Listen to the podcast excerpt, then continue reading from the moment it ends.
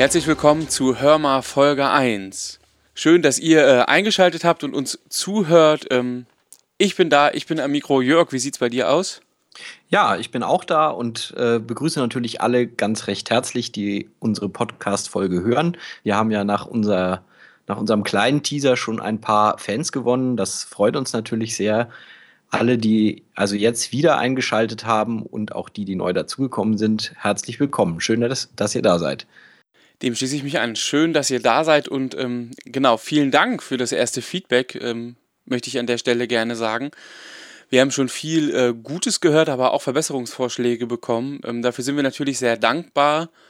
Ähm, ich glaube, wir sind einfach noch da so ein bisschen auf dem Weg äh, in die, in die Podcast-Welt und freuen uns nach wie vor natürlich, wenn ihr uns schreibt, wie es euch gefallen hat und ähm, genau, vielleicht gibt es ja auch etwas, was wir besser machen können. Ja, also gerade beim Podcast selber aufnehmen, äh, fangen wir eben gerade erst an und da wird so das eine oder andere sicher noch nicht so hundertprozentig klappen, aber ähm, ja, wir tun unser Bestes. Ja, und eine Sache, die leider nicht klappen wird, obwohl wir es uns anders gewünscht haben, ist das Thema der Einspieler. Da vielleicht eine kleine Erklärung vorweg. Eigentlich äh, haben Jörg und ich ja überlegt, ne, wir würden gerne Einspieler nutzen und euch auch einfach kleine, kleine Stücke aus Hörspielen vorspielen. Aber, es wäre ja so schön, wenn es kein Aber gäbe. Wir wollen keine Rechte verletzen und das natürlich alles ordentlich machen und haben uns erkundigt, ähm, was man einhalten muss. Und unter anderem habe ich äh, den Europa Verlag angeschrieben ähm, und so ein bisschen erzählt, was wir machen wollen ne? und dass wir eben große Hörspielfans sind, gerade auch natürlich von den Hörspielen aus deren Haus. Und äh, ja, die Antwort war leider mittelfreundlich, irgendwie eine Standardantwort und naja, also Kernaussage war, Einspieler können nicht erlaubt werden. Es äh, gilt das Urheberrecht und darf nicht verletzt werden. Also müssen wir leider auf Einspieler verzichten. Also es gibt äh, juristisch äh, gibt es für solche Fälle ähm, eigentlich Regelungen. Es gibt also das äh, Musikzitat, das ähm, Paragraph 51 im Urheberrechtsgesetz. Ähm, wo eigentlich man solche Sachen machen kann. Das Problem ist nur, das ist sehr eng gefasst.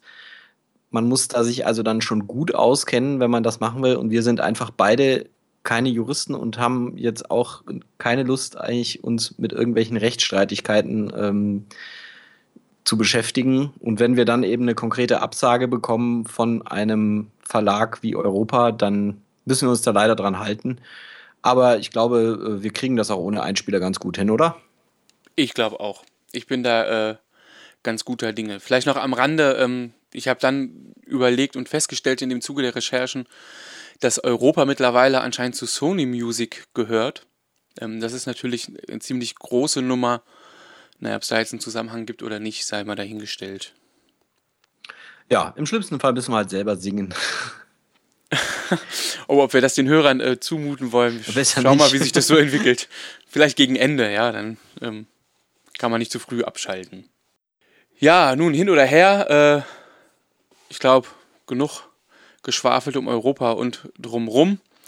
Ähm, ich glaube, wir müssen mal langsam den Übergang finden. Ne? Ähm, und vielleicht kann man noch mal ganz kurz sagen, dass wir ja äh, sozusagen zwei Freunde sind, die in ihrer freien Zeit das Abenteuer des Hörspiel-Podcasts wagen wollen.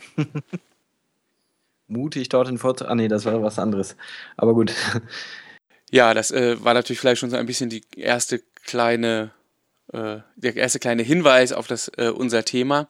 Bevor wir aber so richtig einsteigen äh, in die nicht zwei, sondern fünf Freunde und deren Abenteuer, sag doch mal, Jörg, wann und wie bist du denn überhaupt zum Hörspiel hören gekommen? Also ich glaube, das ging bei uns tatsächlich relativ früh los, weil ähm, bei uns Hörspiele eigentlich schon sehr frühzeitig so im Kinderzimmer ähm, dabei waren. Also ich kann mich jetzt nicht an ein konkretes Alter erinnern, aber ich glaube so ab dem Alter, wo man als Kind anfangen kann, so Hörspiele zu hören, war das eigentlich auch bei uns so, dass das, dass das Thema war. Also sicher nicht mit, mit so großer Leidenschaft, sondern man hat halt auch Hörspiele gehört.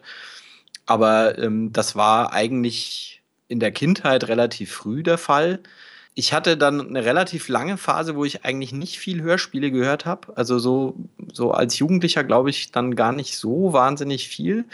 Das ist eigentlich dann später gekommen, wie bei ganz vielen, die dann so Hörspiele zum Einschlafen hören. Und das war, glaube ich, bei mir auch so. Also ich habe irgendwann so als junger Erwachsener, sage ich mal, angefangen, ähm, wenn ich nicht schlafen konnte, irgendein Hörspiel anzumachen. Und da habe ich dann angefangen, äh, das eine oder andere wieder zu entdecken. Womit bist du denn eigentlich als Kind so eingestiegen? Also ich sag mal, die fünf Freunde waren ja wahrscheinlich nicht ganz am Anfang dabei. Nee, aber das war tatsächlich auch relativ früh. Also wir hatten, glaube ich, relativ früh eine Fünf-Freunde-Kassette. Ich glaube, das erste Hörspiel war Pumukel, weil das eben, ich meine, das ist halt auch für, für kleine Kinder relativ tauglich, weil ähm, die, die, Geschichten sind, sind einfach, die sind jetzt nicht gruselig oder so spannend, dass man jetzt irgendwie das einem, einem Kind nicht in die Hand geben kann. Also das, deswegen glaube ich, war das auch bei uns so das Erste, was ich so in den, in den Fingern hatte. Und gut, dann so Einzelhörspiele, also ich erinnere mich an irgendwas, das hieß der schüchterne Löwe oder sowas. Das war dann wirklich was für äh, speziell Kinderhörspiel. Aber ich glaube, Pumuckl, ja, war das, war das Erste. Und bei dir? Ja, ich habe einen Bruder, der ist elf Jahre älter und der muss das irgendwie eingeschleppt haben. Ähm, wo der das her hat, weiß ich ehrlich gesagt gar nicht, müsste ich immer fragen eigentlich. Ähm, ja, und dadurch bin ich früh oder damit einfach in Berührung gekommen. Also solange wie ich denken kann, gibt es bei uns im Haushalt oder gab es bei uns zu Hause Hörspiele. Ähm, mein Bruder war natürlich eher so die, die Riege um TKKG und Fünf Freunde, drei Fragezeichen, so die ganz großen, die einfach ähm, so am Anfang der 90er ähm, irgendwie auch vielleicht einen kleinen Boom hatten. Und ich selber ähm, war großer Benjamin Blümchen-Fan. Ja, Benjamin, Benjamin Blümchen war bei uns, glaube ich, auch recht früh äh, aktuell. Wenn man heute mal eine Folge hört, ähm, also ich habe jetzt irgendwie gedacht, äh, hier bei uns jetzt zu Hause äh, fange ich auch schon mal an und hole mir die Hörspiele raus und habe mal irgendwie beim Spielen Benjamin Blümchen angeschmissen. Ähm, ja, das ist schon wirklich was für kleine Kinder. Ja, also von daher war ich da, glaube ich, ganz prädestiniert als Hörer schon damals. Ähm, das war auch außer Frage das, was ich am allermeisten hatte, ohne Ende ja, und ein bisschen drin rumflogen, noch sowas wie Bibi Blocksberg. Ähm, an Alf kann ich mich erinnern, da hatten wir ein paar. Und ich glaube sogar, ich hatte ein oder zwei Knight Rider-Kassetten. Da kann ich mich nur dunkel dran erinnern. Oh ja, die, äh, an die erinnere ich mich. Aber das kam bei mir später. Also das war, da war ich dann, glaube ich, schon so 12, 13 oder sowas, als das aktuell wurde. Ja, ich habe das halt immer alles geerbt. Dadurch war ich schon so früh irgendwie dabei. Also ich habe auch ganz früh schon TKKG kennengelernt und ähm, drei Fragezeichen. Ähm, ich glaube, unter normalen Umständen hört das kein Kind mit sechs, sieben Jahren zurecht. Äh, aber ich glaube, ich war da schon, schon dabei, weil es einfach so schön einfach war, das irgendwie aus dem Zimmer des Bruders zu mopsen und dann mal in Kassettenrekorder zu stecken. Ja, ja. Ja, und das ist natürlich äh, geblieben und einige dieser, also einige der Serien, der Hörspielserien begleiten und ja, verfolgen mich bis heute und ich glaube, ähm, ne, in manchen Punkten geht es dir ähnlich. Also äh, natürlich die schon die groß genannten und unter anderem eben auch, worum es heute gehen soll, fünf Freunde. Ähm, ja, seit Kindesbeinen an begleitet mich das bis heute und höre ich heute immer noch gerne und äh, gerade in Vorbereitung jetzt äh, auf heute ähm, habe ich die letzten Tage und gefühlt Wochen im Büro gesessen und immer wenn es so ganz stupide Arbeiten gab, äh, liefen da fünf Freunde hoch und runter. Ich glaube, das ist auch ein Trend in den letzten Jahren geworden. Also kommt mir zumindest so vor, dass, also ich treffe, ich habe im, im Studium so den einen oder anderen Freund gehabt, der auch ähm, Hörspiele gehört hat.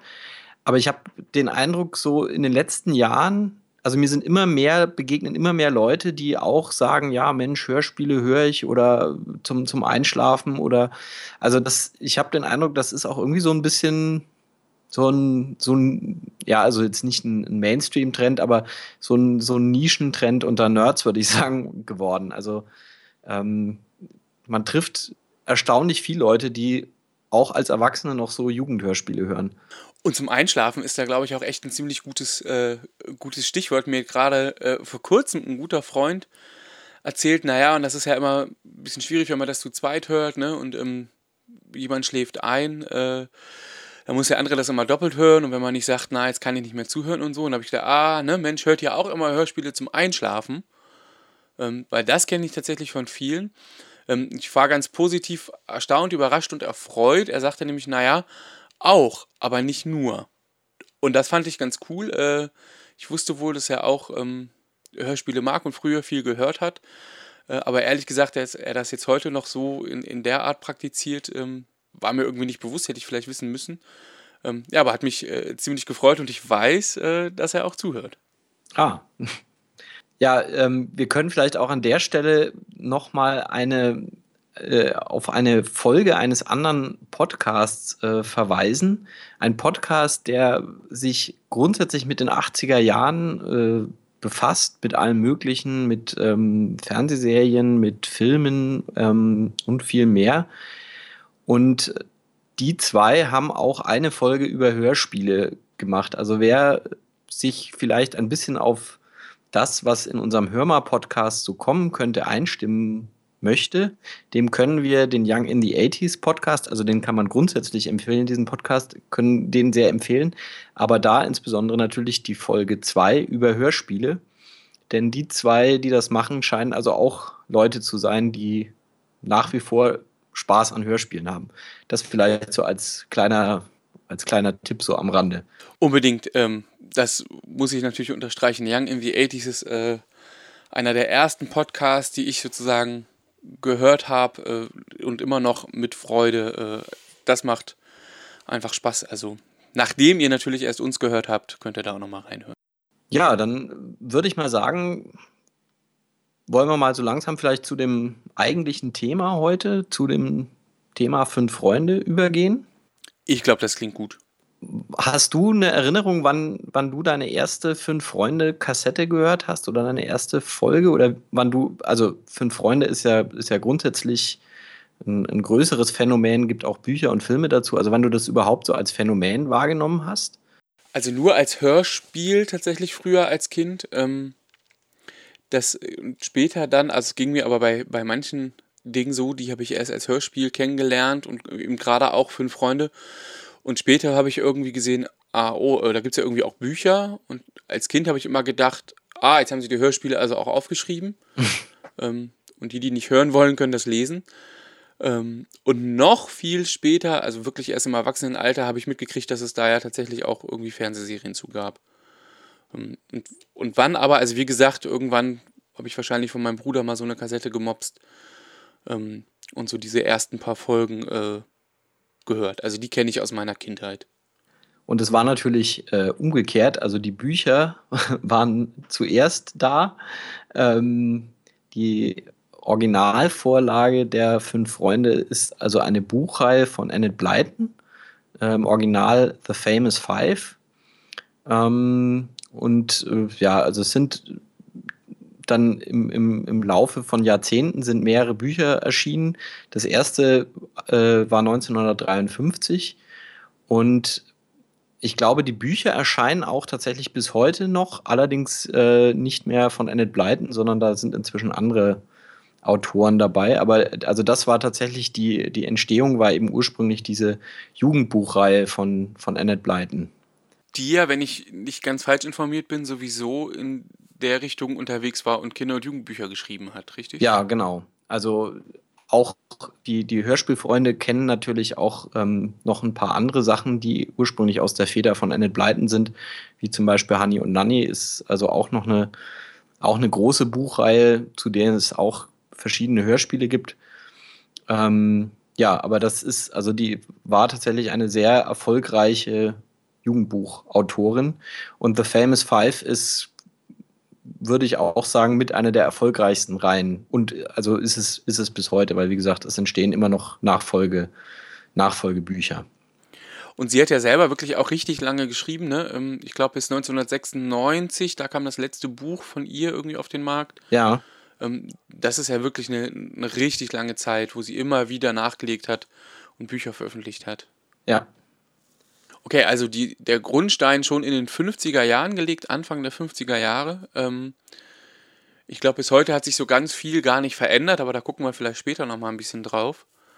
Ähm, ja, an der Stelle jetzt vielleicht nochmal ganz kurz gesagt, ähm, wer also die fünf Freunde noch nicht kennt ähm, und jetzt noch nicht zu viel verraten haben will, müsste an der Stelle wahrscheinlich einfach ausstellen, weil äh, ja, der andere, eine oder andere Spoiler könnte natürlich jetzt schon mal mit dabei sein, glaube ich. Ähm, aber wahrscheinlich kennen es ja sowieso schon alle in irgendeiner Art und Weise. Dann nämlich ähm, genau, vielleicht die Frage, ne, um worum geht es eigentlich oder vor allen Dingen um wen? Also wie der Name schon sagt, ne, es sind eben fünf Freunde, ähm, weil man sich nicht ganz äh, irritieren lassen darf. Ähm, es sind nur vier Menschen äh, und ein Hund, sozusagen. Also fünf Freunde und Timmy, der Hund, eine, eine zentrale Figur in der Serie. Was, was ja häufig in Hörspielserien ist, also äh, gerade in diesen, in diesen Jugendhörspielserien, dass, dass immer noch ein Hund irgendwie mit, mit von der Partie ist. Oder also das ähm, bei TKKG zum Beispiel ist das ja auch so. Wobei der, glaube ich, da nicht so die Rolle spielt, ne? Oscar spielt es, glaube ich. Aber wir, wir schweifen ab, egal. ähm, da kommen wir noch hin. Ja, genau. ähm, ja, also es, es sind äh, vier Freunde, die auch noch alle miteinander verwandt sind. Und ich habe anfangs echt Schwierigkeiten gehabt, diese ganzen Verwandtschaftsbeziehungen auf die Kette zu kriegen. Wer da jetzt mit wem irgendwie Bruder, Schwester, ähm, Cousin, Cousine, was auch immer ist. Ich hoffe, wir kriegen es jetzt zusammen. Also, ähm, vielleicht fangen wir mal mit den Geschwistern an. Ähm, Julian, Richard und Anne, ne? Das ist jetzt richtig. Das sind, die sind alle Geschwister. Genau, die drei. Genau, wobei, ähm, jetzt war ich kurz verwirrt, weil Richard ähm, eigentlich nur per, mit seinem Spitznamen Dick angesprochen wird. Richtig, ja. Also der äh, wird offiziell in den Büchern als Richard, Richard Kirin eingeführt, aber wird dann eigentlich immer nur Dick genannt. Ich wusste bis vorher, also bevor heute sozusagen gar nicht, dass er eigentlich Richard heißt. Also in den Hörspielen ist er immer nur Dick, was, ähm, wenn man das als Kind hört, zu lustigen Dialogen führt, äh, nämlich wenn es eine lustige Runde gibt und man sich vorstellt mit den Worten Ich bin Dick. Ja, das Alter der fünf, also der, der dieser vier Freunde sind, also der, der älteste ist Julian, ähm, der ist zwölf in den Büchern und äh, Richard ist, also jetzt sage ich wieder Richard, also Dick ist elf und Anne ist neun. Wobei man gleich sagen muss, in den Hörspielen äh, kommt es mir eigentlich so vor, dass sie ein bisschen älter sind. Also ähm, da sind die vielleicht so eher, was weiß ich, 14, also Julian vielleicht 14 und die dann ein bisschen jünger. Gut, also das waren die drei Geschwister Kirin sozusagen und dann, ähm, die haben eben noch eine Cousine namens Georgina, die aber auch im Hörspiel meistens nicht so heißt, sondern George. Genau, weil Georgina eigentlich, also lieber ein Junge sein will, das sagt man immer so. Ähm, ich glaube, in einer Folge wird das auch so genannt. Ähm, auf jeden Fall will sie gerne so aussehen und hat also gar keinen Bock auf das irgendwie das typische Mädchen zu sein. Und hat deswegen auch keinen Bock, Georgina genannt zu werden, sondern besteht auf George das Beeindruckende bei George ähm, oder wie sie, sage ich mal, in den Büchern und auch im, im, Hörspiel beschrieben wird, wo man, finde ich, merkt, dass das eben doch ähm, schon etwas älter ist. Es wird eigentlich immer darauf verwiesen, dass Georgina kurze Haare hat und deswegen alle glauben, sie sei äh, ein Junge. Und es, also es gibt dann auch äh, eine Folge, wo sie dann, oder ich glaube, es gibt mehrere Folgen, wo sie tatsächlich für einen Jungen gehalten wird. Und mich hat das tatsächlich, als ich das damals gehört habe, schon ein bisschen irritiert, weil ähm, so in den, in den 80ern waren natürlich, äh, hatten Mädchen durchaus auch schon kurze Haare. Das war da nichts Besonderes und man hat nicht ein Mädchen für einen Jungen gehalten, nur weil sie kurze Haare hatte. Ähm, man muss sich aber vor Augen halten, als diese Buchreihe entstanden ist, sprich in den 50er Jahren, war das, denke ich, wirklich noch so, dass es sehr ungewöhnlich war, wenn Mädchen so ganz kurze Haare hatten, oder? Das denke ich auch. Also ich glaube schon, dass da der Ursprung in diesem Phänomen liegt. Ähm, und abgesehen von den Haaren, glaube ich, spielt Kleidung auch eine Rolle. Also wird ja auch hier und da genannt. Also ähm, nämlich Anne als, als krasses Gegenteil ist ja das typische Mädchen und hat eben immer oder oft, wenn es dann beschrieben wird, irgendwie ein Kleidchen an oder ja, ähm, eine Bluse, so ganz äh, typisch Stereotyp Mädchen eben halt und George nicht. Also die hat halt Hosen und wahrscheinlich irgendwie ein Pulli oder ein T-Shirt oder so. Ja. Ähm, und im Zusammenhang mit der Frisur äh, entsteht dadurch natürlich irgendwie auch so ein bisschen dieser Running Gag, ja, dass, äh, dass sie eben halt oft angesprochen wird mit äh, Mensch, Junge. Ja, ja. Ja, irgendwie, behalt mal deinen Hund im Blick oder so. Äh, den Timmy ist der Hund von George.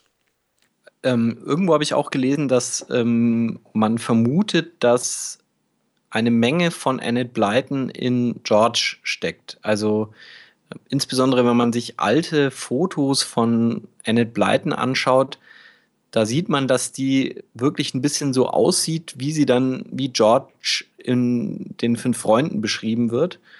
Ähm, und das war wohl auch so, da möchte ich mich jetzt nicht zu weit aus dem Fenster lehnen, aber ich glaube, auch das hätte ich irgendwo gelesen, dass sie tatsächlich auch ähm, als Jugendliche sich eigentlich mehr so als, als Junge sehen wollte oder halt als, als Junge behandelt worden, werden wollte. Also da die George in den fünf Freunden ist wahrscheinlich, hat wahrscheinlich sehr viel gemein mit der Autorin Annette Blyton. Hat sie ein bisschen autobiografisch verewigt. Ja. Vielleicht ja. auch ein bisschen so, wie sie gerne hätte sein wollen, noch mehr sozusagen neben, neben dem Äußerlichen. Ne? Ja. Bei Timmy ist mir neulich aufgefallen, als ich wieder ein paar äh, Fünf Freunde Hörspiele gehört habe, dass ähm, Timmy hat irgendwie in den Hörspielen, also ich bin insgesamt auf drei verschiedene Geräusche gekommen, die Timmy machen kann. Ähm, also Hintergrund ist, ich glaube, wenn man heutzutage ein Hörspiel produziert, ist es wahrscheinlich nicht so schwierig, irgendwie Hundegebell in allen verschiedenen Schattierungen irgendwie zu haben. Das wird einfach digitalisiert und kann dann auf Knopfdruck abgespielt werden. Als aber die Hörspiele produziert wurden, die ersten Hörspiele zumindest, war das natürlich aufwendiger. Da lief das zu einem großen Teil noch mit Magnetbändern. Und ja, also zumindest in den Europa-Hörspielen, also wir kommen ja dann gleich jetzt noch auf die Hörspiele, ist es so, dass man vermutlich halt einfach nur, wie gesagt, ich bin jetzt auf drei gekommen, drei Aufnahmen von einem Hund hatte. Das erste ist irgendwie so, sind so vier kurze Bäller, dann gibt es irgendwie eins, wo er ein bisschen jault und eins, wo man ihn einfach nur so grundsätzlich Geräusche machen hört. Und diese Aufnahmen hört man in der ganzen Hörspielserie wieder und wieder und wieder. Und also, wenn dann Timmy mal länger bellen muss, dann haben sie das halt einfach in der Schleife gemacht. Ja, dann hört man einfach diese vier Beller immer und immer wieder hintereinander. Und mehr kann also offenbar Timmy, der Hund, nicht. Der kann irgendwie nur diese vier verschiedenen Geräusche. Das fand ich so ganz lustig. Ist wie gesagt klar, ähm, merkt man auch bei anderen Hörspielserien, dass da natürlich Sachen wiederverwendet werden. Ist aber lustig, wenn man ein bisschen drauf achtet. Ich glaube, ähm, also das stimmt, ich glaube, man muss darauf achten. Mir war das bisher nicht aufgefallen. Jetzt habe ich gerade gedacht, na, vier Bälle reichen auch, weil ich habe es irgendwie bis jetzt nicht gemerkt. Ähm, und ich glaube, ganz viel von dem, was Timmy macht, wird eigentlich, ähm, also kriegt man mit, weil es beschrieben wird. Ja, ja. Ne, weil irgendeins der Kinder irgendwie sagt, ach, das ist aber toll, du hast ihm mal beigebracht, dass Timmy eine Rolle kann. Ja. Ähm, genau, und wir sehen oder hören natürlich nicht, wie Timmy sich rollt, aber dadurch, dass alle anderen sich freuen, ähm, so kriegt man schon mit, dass da ganz viel Aktion passiert, aber man hört ihn natürlich nicht so oft oder nicht so, nicht so vielfältig. Ich glaube, gerade in den alten Folgen ist es so, dass äh, eigentlich jede Folge damit beginnt, dass die drei Geschwister, Julian, Dick und Anne, in den Sommerferien ähm, zu ihrer Cousine George und natürlich äh, Timmy, dem Hund, kommen und dort ihre Ferien verbringen ähm, äh, im sogenannten Felsenhaus. Also das ist dort, wo George äh, eben, eben wohnt und lebt, ähm, zusammen mit ihren Eltern. Also eben, das sind äh, Onkel Quentin und Tante Fanny. Ähm, also Quentin und Fanny Curran, die, ähm, die man auch hört und die irgendwie eine Rolle spielen, anders als die Eltern der Geschwister, die kann ich mich nicht erinnern, jemals gehört zu haben oder überhaupt zu wissen, wie die heißen. Ähm, und jede Folge beginnt eigentlich damit. Oh, es sind große Ferien. Endlich besuchen wir wieder George und Timmy im Felsenhaus. Ähm, und Anne, die sich eigentlich immer wünscht, hoffentlich nicht wieder so ein Abenteuer zu erleben. Und die Jungs, die dann natürlich gegenhalten und sagen, oh, ist doch super, hoffentlich haben wir hier richtig Action. Ähm, ja, und natürlich passiert irgendwas, ist ja klar.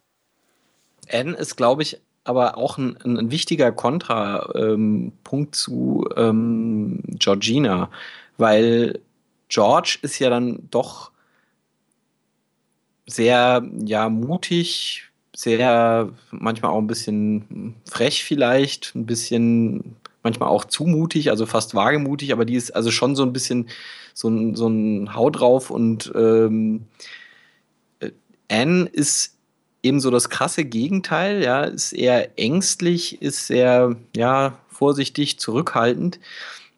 An und für sich ist das aber eigentlich von den Charakteren gar nicht schlecht gelöst, finde ich, dass es irgendwie so also dass man so beide Extreme, sage ich mal, hat. Ne? Also zum, zum einen so diese Draufgängerin George und auf der anderen Seite dann die Anne, die halt sagt, naja, sie will es eigentlich eher ein bisschen ruhiger und ähm, weil auf die Art und Weise, glaube ich, können sich Kinder und Jugendliche auch gut mit diesen Figuren identifizieren.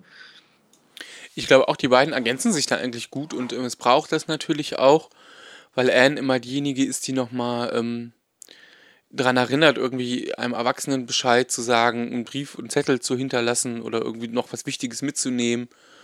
Ja. Ähm, und ist natürlich auch die, die, die irgendwie noch sagt, ähm, oder ach, ich bleibe aber zurück und halt die Stellung, was sich am Ende in der Geschichte als äh, sehr, sehr nützlich und hilfreich erweist. Ja, und das ist eigentlich dann in jedem dieser Ferien eigentlich so, dass sie immer äh, irgendwas Spektakuläres entdecken oder aufdecken. Also immer, sie finden irgendwie Schmuggler, sie finden einen Geheimgang oder sie finden einen Geheimgang mit Schmugglern ähm, oder sie befreien irgendwen. Also es ist, ähm, es ist erstaunlich, was bei denen so in den Ferien los ist. Man will gar nicht wissen, was in der Schulzeit da passiert. Aber ähm, ja, das da, da ist, also ich meine, das ist aber auch typisch für diese ähm, Jugendserien, dass natürlich da immer exorbitant viel passiert. Ähm, das macht es aber natürlich dann auch spannend, weil man dann natürlich immer bei jeder Folge dann immer sich fragt, was man sich jetzt wieder ausgedacht hat. Und das ist auch, muss ich sagen, vielfältig. Also es ist nicht so, dass das dann irgendwie völlig ausgelutscht ist, oder? Also ich, ich habe schon so den Eindruck, dass man, dass es schon versucht wird, dann auch immer wieder eine neue Geschichte zu erzählen und nicht immer irgendwie das Gleiche ist, oder? Ja, das finde ich auch. Also es wird eigentlich nicht langweilig, es wiederholt sich nicht. Es gibt natürlich immer wieder neue Charaktere, die auch dann ähm, für die einzelnen Folgen dazukommen, ähm, wo sie einfach wen, jemanden treffen auf der Durchreise, ja, ähm, oder ein Zirkus ist in der Stadt und sie erleben da irgendwas. Also da, da bleibt es immer ganz spannend und da ist immer Veränderung drin. Ähm, sodass man da auf, aufmerksam zuhören kann. Ähm, ein wichtiger Ort und Rückzugsort neben dem Felsenhaus ist natürlich aber ähm, die Felseninsel. Ja, also eine Insel, die irgendwie George gehört. Zumindest betont sie das immer, wie auch immer. Also auf jeden Fall eine Insel im Besitz äh, ihrer Familie. Ähm, und da passiert natürlich auch ganz viel, weil da gibt es natürlich die geheimen Gänge und irgendwie alte Ruinen, wo was passiert oder äh, weiß ich, irgendwie einen alten Turm oder so, ja. Und da. Äh, ich glaube, ein, ein Wrack liegt auch irgendwie vor der Insel, oder? Stimmt. Oder ich, bringe ich da jetzt was durcheinander? Nee, ich habe das auch dunkel in Erinnerung, genau. Ein Wrack liegt da. Ähm, genau, also es ist Privatbesitz, das wird immer wieder betont, das ist ganz wichtig. Ähm, die Kinder ziehen sich da zurück, verbringen da manchmal auch äh, irgendwie mehrere Tage und sind dort in einer der Höhlen, so hört man das immer. Ähm, und was noch ganz spannend ist, ähm, also um die Insel drumherum gibt es ganz viele Felsen, ganz viele spitze Felsen, äh, ganz gefährlich irgendwie. Und nur George alleine weiß, wie man das Ruderboot da also so manövriert, dass man da durchkommt. Also nur äh, sozusagen das Kind, die, wie alt sie auch immer sein wird, 11, 12, 13-Jährige, weiß, äh, wie man da hinkommt und selbst äh, irgendwelche Piraten oder so, ja, äh, tun sich schwer und kommen irgendwie nicht auf die Insel, weil sie den Weg nicht kennen. Das fand ich als Kind schon immer irgendwie ganz witzig. Ich meine, äh, interessant ist ja auch, dass die wirklich in, in diesem Alter eben schon Sachen erleben, wo ich denke, also ähm, mit zwölf, ja, also Julian jetzt zum Beispiel mit zwölf, ja, die, die beschließen dann irgendwie einen Wohnwagen zu mieten und einem Zirkus hinterher zu fahren. Und die Eltern von Georgina sind also begeistert und sagen, ja, ja, Julian ist ja so verantwortungsbewusst mit zwölf. Das ist überhaupt kein Problem. Und ich denke mir so, also wenn ich mit zwölf gesagt hätte, ich miete mir jetzt einen Wohnwagen und fahre damit irgendwie eine Woche durchs Land, ich weiß ja nicht, ob das äh, meine Eltern so gut gefunden hätten. Aber äh, ja, wobei sie, sie mieten den sich nicht, ne? Ich glaube, sie haben den irgendwo, sie leihen sich den irgendwo von jemand. Aber trotzdem, also es ist, ähm, es ist natürlich dann schon etwas bizarr, was diese Kinder in diesem Alter schon alles erleben. Aber gut, vielleicht war damals die Zeit auch so. Und zumindest bei den fünf Freunden in dieser Realität ist es eben so, dass diese Kinder diese ganzen Sachen erleben. Ganz spannend ist natürlich äh, da die Frage, wie haben sie den Wohnwagen eigentlich bewegt? Also haben sie irgendwie die Fahrräder davor gespannt oder womöglich sogar Timmy, äh, der das Ganze dann gezogen hat, ja. Ähm, ich weiß ehrlich gesagt gar nicht, ob das aufgelöst wird in der Folge. Ne, ich glaube, sie haben irgendwie ein Pferd oder ein Esel oder sowas Ah. Aber, aber, also, ja. Natürlich. Das ist übrigens, das ist, äh, glaube ich, sogar die eine der die erste, ja genau, das ist die erste Europa-Folge, Fünf Freunde beim Wanderzirkus, über die wir da jetzt uns gerade auslassen. Wer das also mal nachhören will. Folge 1 das sozusagen, tun. ja. Ja. Ähm, was ich gerade noch gedacht habe, was glaube ich schon in gewisser Weise eine Besonderheit ist, also ich glaube, ähm, jetzt musst du mir helfen, wie das Dorf heißt, das wusste ich bis vor kurzem noch, ähm, fällt mir vielleicht auch gleich wieder ein, ähm, wo die sich da immer bewegen. Also ich glaube, das ist schon so eine, in gewisser Weise so eine heile Welt, ja, also wenn die Kinder da ins Dorf in den Laden gehen, dann äh, kennt man also ähm, die Verkäuferin und die kennt auch die Kinder auf jeden Fall und natürlich Timmy und der kriegt dann irgendwie Leckerli und äh, egal wo sie hingehen, sind sie eigentlich bekannt und man kennt sich so. Also wenn ich das höre, ist es für mich so eine so eine klassische, äh, typische Dorfatmosphäre irgendwie. Jeder kennt jeden, ja. Ähm, und da kann man natürlich die Kinder aber auch getrost ein bisschen rumlaufen lassen, im Grunde. Ja, ja. Aber ich, also ich komme leider auch nicht auf den, den Namen. Ich hatte irgendwie jetzt gerade Kirin Island im, im Kopf, aber das ist, glaube ich, tatsächlich die Insel, die Georgina gehört. Also ich weiß jetzt auch nicht, wie das Dorf heißt, aber. Die kenne ich nur als Felseninsel tatsächlich. Ja, das, äh, wie gesagt, das mag jetzt auch falsch sein. Liebe Hörer, ihr könnt uns ja korrigieren. Wie, wie heißt das Dorf, in dem die fünf oder die Stadt, in dem die fünf Freunde die Ferien verbringen? Aufgabe für die nächste, für die nächste Hörmerfolge. Genau, kleine Hausaufgabe. Ähm, vielleicht fällt es uns auch noch ein oder es gibt gar keinen. Wen es aber auf jeden Fall gibt, sind ja schon die genannten Eltern von George. Ich glaube, die müssen wir auch noch einfach kurz vorstellen. Ähm, ja, Tante Fanny in Essen, ich weiß gar nicht, ist, hat, glaube ich, keinen Job. Zumindest äh, habe ich das jetzt nicht so auf dem Schirm oder auch nicht gelesen in der Vorbereitung. Ist, glaube ich, ähm, zu Hause, engagiert sich. Es ist immer mal wieder ähm, in mehreren Folgen die Rede von der Kirche und vom Pastor und dass man sich da eben engagiert. Also so, wie man das eben wahrscheinlich als gute Hausfrau in den 50er Jahren gemacht hat. Ja, ähm, zumindest wirkt es ein bisschen so. Und natürlich die gute Seele, die morgens das Frühstück vorbereitet und äh, für die Kinder kocht und sich, wenn sie doch nicht richtig abends zurückkommen, sich Sorgen macht, sozusagen. Also ein bisschen finde ich, der, der Mutti-Ersatz, äh, auch für die anderen Kinder, die dann im Urlaub dort sind. Die kümmern sich dann auch häufig, also hin und wieder gibt es dann ja so, so Folgen, wo die fünf Freunde auf irgendwelche Kinder stoßen, die keine Eltern mehr haben oder wo die Eltern aus irgendwelchen anderen Gründen ganz schlecht zu den Kindern sind. Und da ist es dann auch öfter so, dass die Fanny sich denen irgendwie etwas annimmt. Also meinte ich mich zu erinnern zumindest. Das ist natürlich ganz anders und der krasse Gegensatz äh, zu ihrem Mann, also Onkel Quentin, äh, einem nicht näher beschriebenen Wissenschaftler. Ähm, ich habe jetzt nochmal drauf geachtet äh, in, in, der Vorbereitung und als ich ein bisschen gehört habe, ähm, was der wohl eigentlich macht. Also so richtig rausbekommen habe ich es nicht.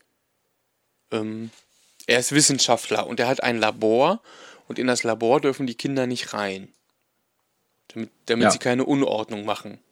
Der ist auch grundsätzlich eigentlich immer ein bisschen egozentrisch. Also das, äh, man hört irgendwie immer, er ist eigentlich immer so ein bisschen übellaunig und äh, schimpft dann über die, die Unruhe und ähm, ja, also. Es muss immer auch leise sein, weil Onkel Quentin gerade arbeitet. Also ich habe äh, in, der, in der Folge Der Zauberer Wu, da wird von einem Kollegen von Quentin berichtet, also weil die irgendwie zu Gast bei, ich glaube, irgendwelchen Freunden sind, wo dann eben auch der Vater Wissenschaftler ist. Und da wird beschrieben, dass der Vater wohl an sowas wie einem Autopilot für Flugzeuge geforscht hat. Und nachdem das Kollegen sind, könnte man sich vorstellen, dass Quentin also vielleicht auch irgendwie so in die Richtung Physik äh, unterwegs ist. Aber man weiß es nicht. Also es ist wirklich, wie du schon sagst, es ist nicht näher definiert. Er ist Wissenschaftler und forscht irgendwas, aber was erfährt man nie? Er sagt, in irgendeiner Folge sagt er mal, dass er ähm, nicht an militärischen Dingen beteiligt werden will, sondern eben nur äh, an Dingen, die der Menschheit zugutekommen. Äh, das ist aber trotzdem nicht näher definiert, was das denn eigentlich ist. Also, ja, auch das bleibt spannend. Vielleicht wird das in einer späteren äh, Fünf Freunde, in einem späteren Fünf Freunde Buch oder in einer späteren Fünf Freunde Folge mal noch beleuchtet. Oder falls es irgendjemand von euch doch weiß, äh, vielleicht haben wir das bisher überhört. Also mir ist es bisher auch nicht ähm, aufgefallen, wo das erzählt wird, aber ich muss auch gestehen, ich kenne jetzt nicht alle Fünf Freunde Folgen und vor allem auch nicht die Bücher. Also vielleicht weiß da jemand Näheres. In zwei Folgen ist mir was aufgefallen, was ein bisschen ähm, die, die Physikertheorie widerspricht.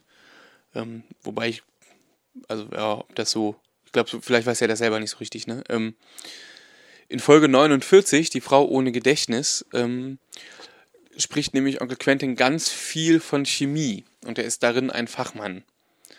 Und es ähm, kommt nämlich raus, weil eben die Frau, die dort auftritt, die ihr Gedächtnis verloren hat, auch irgendwie ganz viel von Chemie weiß und die sich da austauschen.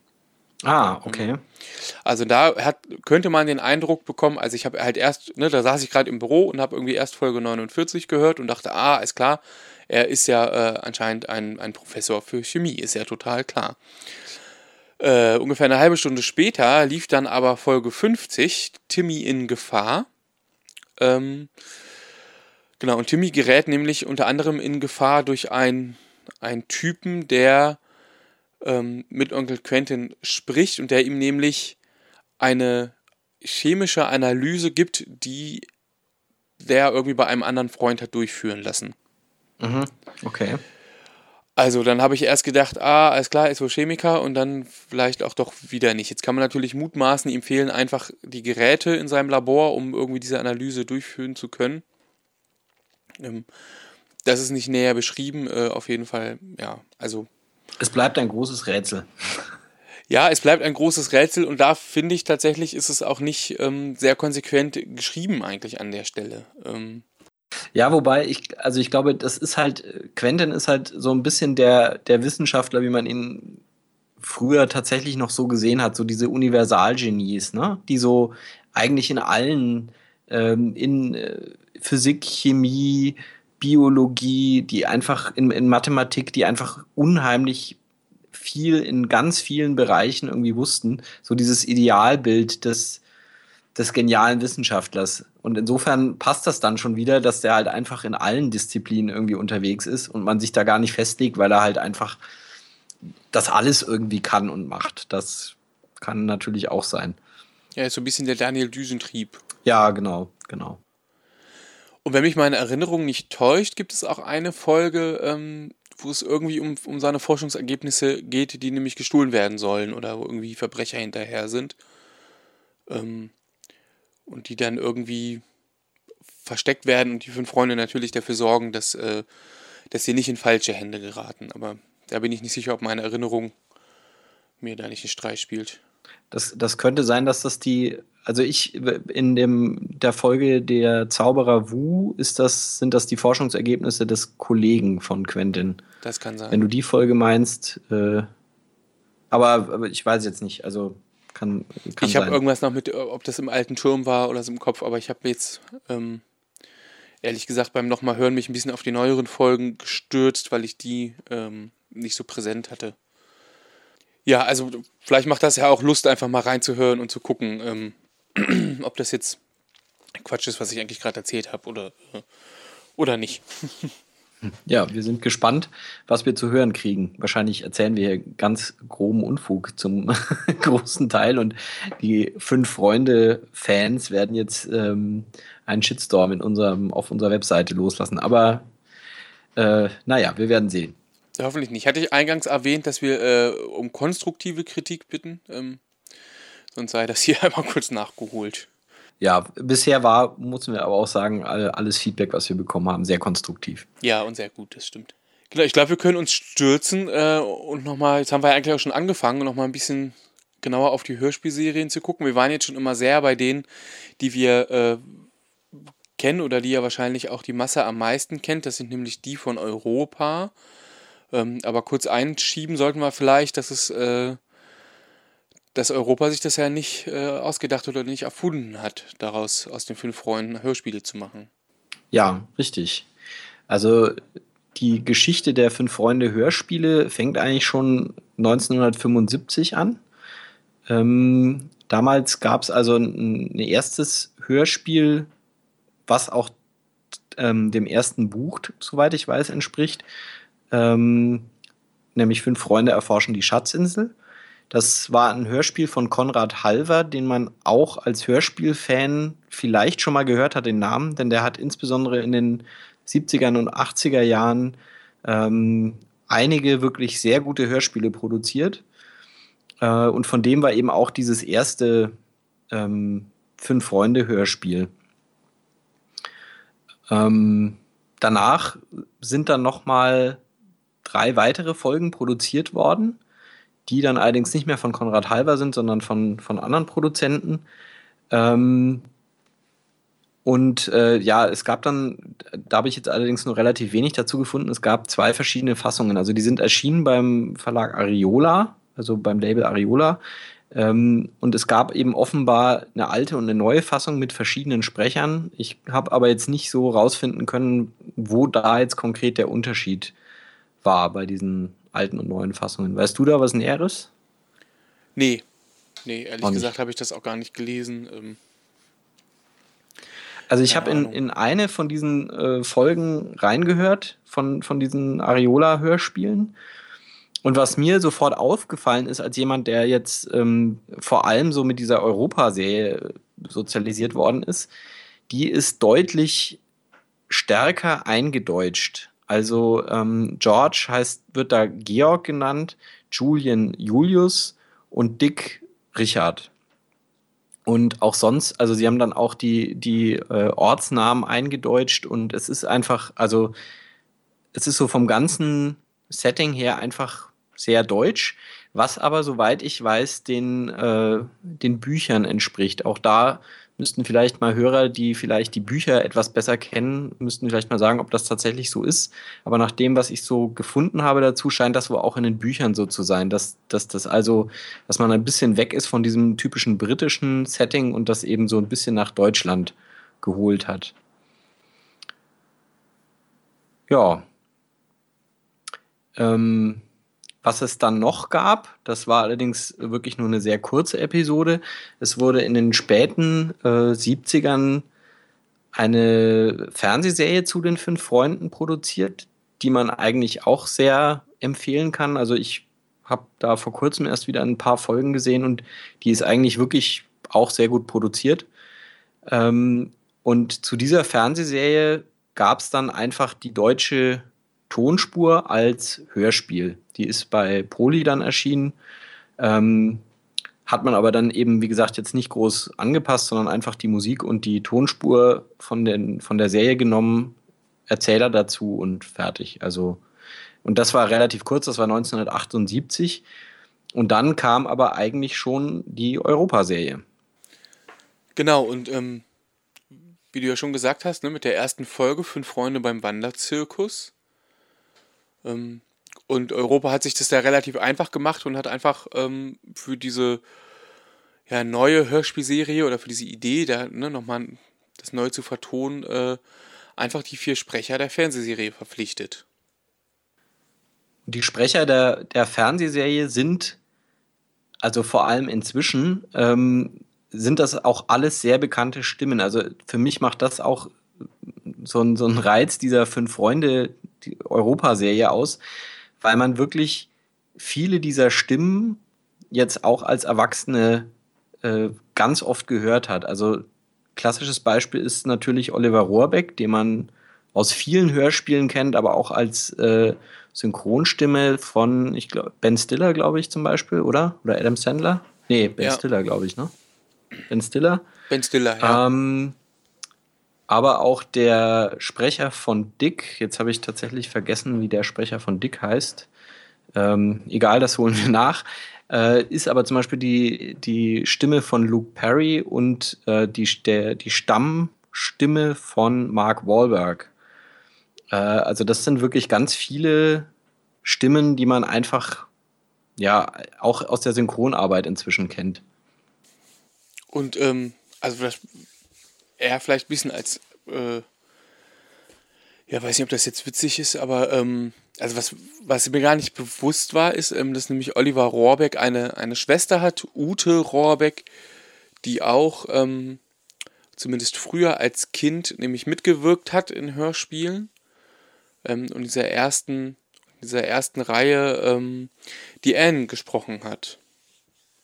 Also das heißt, da waren irgendwie Bruder und Schwester beteiligt, ja, als Bruder und Schwester. Die äh, spricht auch, glaube ich, bis heute noch synchron. Also äh, ist jetzt natürlich nicht mehr bei den fünf Freunden direkt, aber die spricht, glaube ich, macht bis heute noch synchronen Sprechen, oder? Hm, das kann sein. Also ich habe rausgefunden, dass sie 2004 noch einmal einen Gastauftritt in der Serie hatte in einer Folge. Ähm, und dass sie zwischendrin aber auch ganz viele andere Sachen gemacht hat. Also sie hat irgendwie als Filmausstatterin gearbeitet, sie war mal Theatermalerin und heute betreibt sie eine Ziegenkäsemanufaktur. Ah, okay. Also jetzt macht sie ihr Geld in Käse, ähm, was ja aber vielleicht nicht ausschließt, dass sie da auch ab und an nochmal äh, sozusagen äh, eine Hörspielrolle ne, übernimmt und irgendwas einspricht. Oliver und Ute Rohrbeck haben auch tatsächlich in der, in der alten Hörspielserie von Ariola mal eine Gastrolle gesprochen. Das ist also tatsächlich ganz lustig, weil äh, da, also da sprechen sie eben nicht die Figuren, die sie dann später in der Europä Europaserie sprechen, also Julian und Anne, sondern sprechen halt irgendwelche Kinder, die da halt dann auftauchen in der Folge. Ähm, das ist, fand ich eigentlich auch so ganz lustig. Ja? Also die haben bei den fünf Freunden mitgewirkt, bevor sie tatsächlich die Hauptsprecher der fünf Freunde wurden. Na, vielleicht wurden sie dort entdeckt, wer weiß. Ja, wobei ja, also ich war von Ute Rohrbeck weiß ich jetzt nicht, aber Oliver Rohrbeck hat ja wirklich auch schon als, als ganz kleines Kind ähm, schon unheimlich viel synchronisiert. Also, was weiß ich, Carlsson vom Dach zum Beispiel hat er den, den Lillebrohr synchronisiert. Also, der hat wirklich schon auch als Kind äh, hört man den ganz oft in, in, also ist auch so eine markante Stimme, die erkennt man eigentlich immer wieder. Ja. Es gibt ähm, für, also jetzt für die Oliver Rohrbeck-Fans, vielleicht unter, unter uns, ähm, ist auf YouTube zu finden. Es gibt ein sehr witziges Video, da war er als Kind bei der Serie Montagsmaler ähm, zusammen mit Jens Waff, oh, Waffraschek, ähm, also dem Kollegen von den drei Fragezeichen beide als Kind und Oliver Rohrbeck stellt sich also vor, ähm, irgendwie als achtjähriger Steppke, ja, äh, seine Hobbys seien irgendwie synchron sprechen und Fußball spielen. ähm, das also äh, lohnt sich mal rauszusuchen, das ist wirklich ganz putzig, äh, irgendwie die beiden da schon mal so als, als Pimpel zu sehen. Ja, ja. ja. Ich glaube, wenn wir jetzt über die Europaserie sprechen und über die fünf Freunde, muss man noch mal kurz ein bisschen einschieben, dass es da so verschiedene Etappen eigentlich gab. Ja, es gibt so verschiedene ja, Blöcke oder wie man das gerade nennen möchte. Ähm, da hat es immer mal wieder auch Wechsel gegeben und wenn wir uns jetzt unterhalten, ähm, beziehen wir uns da ja vielleicht ein bisschen. Ne? Ja. Ähm, da ist nämlich sozusagen der eine große Block, der erste ist Folge 1 bis Folge 21. Das sind die, die auch nach den Büchern von Enid Blyton produziert wurden als Hörspiele. Ähm, und zwar von 78 bis 83 ähm, in der Zeit. Und genau in der Zeit sprechen Ute und Oliver Rohrbeck mit. Also danach gab es eben einen Sprecherwechsel. Zum Beispiel und auch einen Autorenwechsel. Also sind es nicht, nicht mehr die, ähm, sagen die Originalbücher von Enid Blyton. Was ich eigentlich, das fällt mir jetzt gerade so auf, ähm, interessant ist, weil Enid, also wenn Enid Blyton tatsächlich bis in die 90er Bücher geschrieben hat, ähm, es ist ja eigentlich komisch, dass die Hörspiele nur bis 83 auf ihren Büchern basierten, oder? Wobei ich glaube, dass, ähm, dass tatsächlich irgendwie die, die Frage ist, wer schreibt eigentlich die Skripte für diese Hörspiele? Und heute, ähm, aktuell ist es ja auch so, dass das eigentlich nicht mehr viel miteinander zu tun hat. Also die Bücher, die veröffentlicht werden, ähm, werden eben nicht gleichzeitig und automatisch auch als Hörspiele produziert äh, oder umgedreht. Also eigentlich sind es zwei verschiedene Paar Schuhe mit eigentlich ja auch unterschiedlichen Geschichten, die man nicht unbedingt in dem, andere, dem anderen Medium wiederfindet. Und ich habe das in der Recherche so verstanden, dass das ähm, da im Grunde so darum ging, also dass es die ersten 21 Hörspielfolgen eben auch als Bücher gibt. Ähm, und dass es dann aber eben den Bruch gibt und dann gab es nochmal acht Folgen von ähm, Claude Volier, oder also mein Französisch ist nicht das Beste, um nicht zu sagen, nicht vorhanden.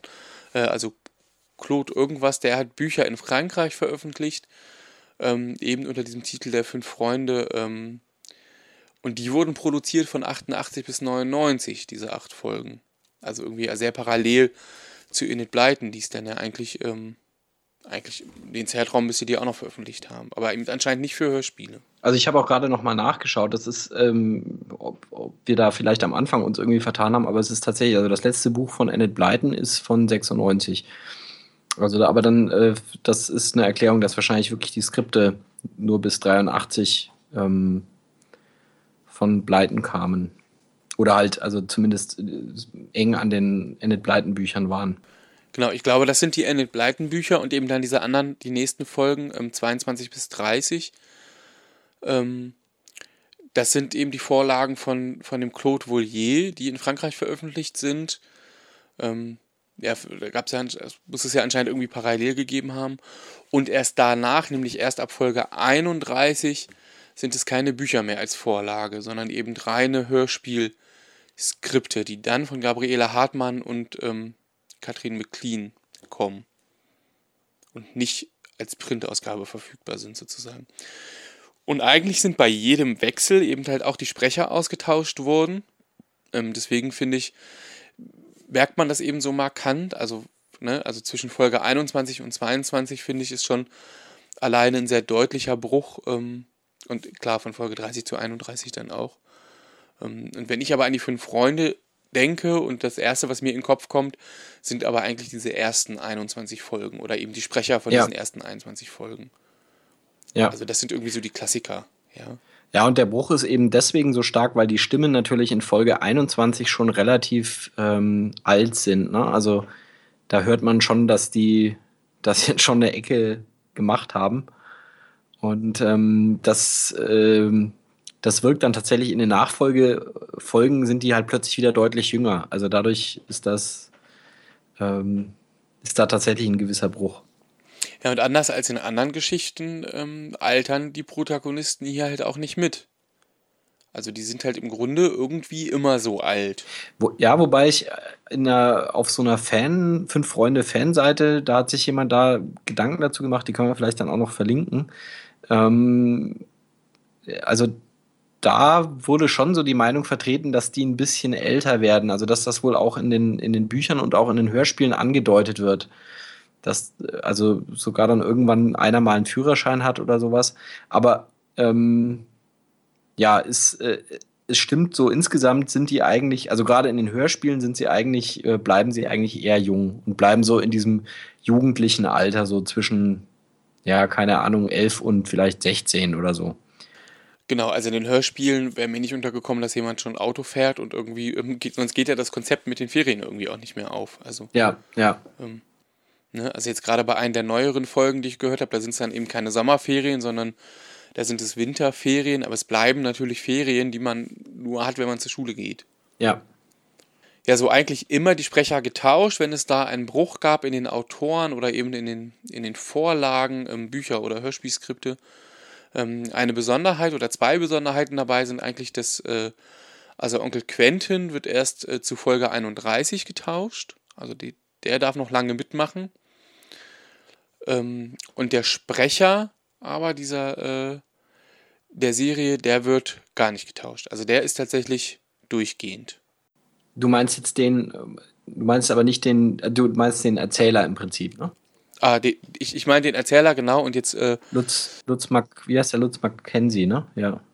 Auch das übrigens eine bekannte Stimme, ähm, also beispielsweise ähm, die deutsche Stimme von Mr. Bean habe ich neulich gelesen. Ist mir auch nicht aufgefallen, aber stimmt tatsächlich. Also, wenn man sich irgendwie Bienen der Katastrophenfilm anschaut, ähm, das ist auch Lutz Mackenzie, den man hört. Der ist bis heute unverändert, ist nicht umbesetzt, also seit Folge 1 bis aktuell. Ähm, Und äh, ja, was irgendwie ganz besonders ist, er ist auch immer der Erste, den man hört. In jeder Folge. Ja. Denn noch bevor die Titelmelodie einsetzt, hat er die Ehre, den Titel zu nennen.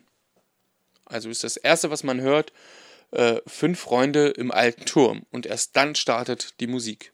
Die Musik ist auch ähm, was, was Besonderes bei den Fünf Freunden, denn die ist von Carsten Bohn auch eine bekannte Größe bei Hörspielen, weil der ganz viel Hörspielmusik in den 80er Jahren gemacht hat, unter anderem zu den drei Fragezeichen, zu TKKG. Ähm, und da hört man ihn tatsächlich singen. Also die, der, die, wir sind die fünf Freunde, Julian und Dick, Anne und George. Das ist also dieser Song, äh, wird tatsächlich auch von ihm selber gesungen.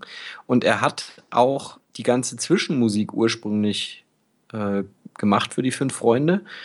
Äh, aufgrund von Rechtsproblemen wurde das dann aber später geändert. Also der, der, die Titelmelodie ist, soweit ich weiß, bis heute immer noch unverändert. Ne? Das ist immer noch der Originalsong von damals. Ähm, von dem werden dann je nach werden bei manchen Folgen dann nicht alle Strophen gespielt oder irgendwie einzelne Ausschnitte, aber im Prinzip ist es immer noch der Originalsong. Aber die Zwischenmusik wurde dann bei späteren Auflagen der ursprünglichen Folgen ersetzt. Also das ist, wenn man jetzt die alten Fünf-Freunde-Folgen kauft, ähm, ist da sind die, ist die Zwischenmusik nicht mehr die von Carsten Bohn, die ursprünglich dabei war. Aber eben die Titelmelodie, genau. Die ist bis heute unverändert. Das habe ich auch genauso rausgefunden. Und bis heute heißt, ähm, es sind aktuell, das finde ich irgendwie ganz spannend, also es gibt aktuell äh, Folge 116 ähm, und dazu eine Spezialfolge, das ist irgendwie wohl ein Mitratefall, ähm, Fünf Freunde und der siamesische Drache.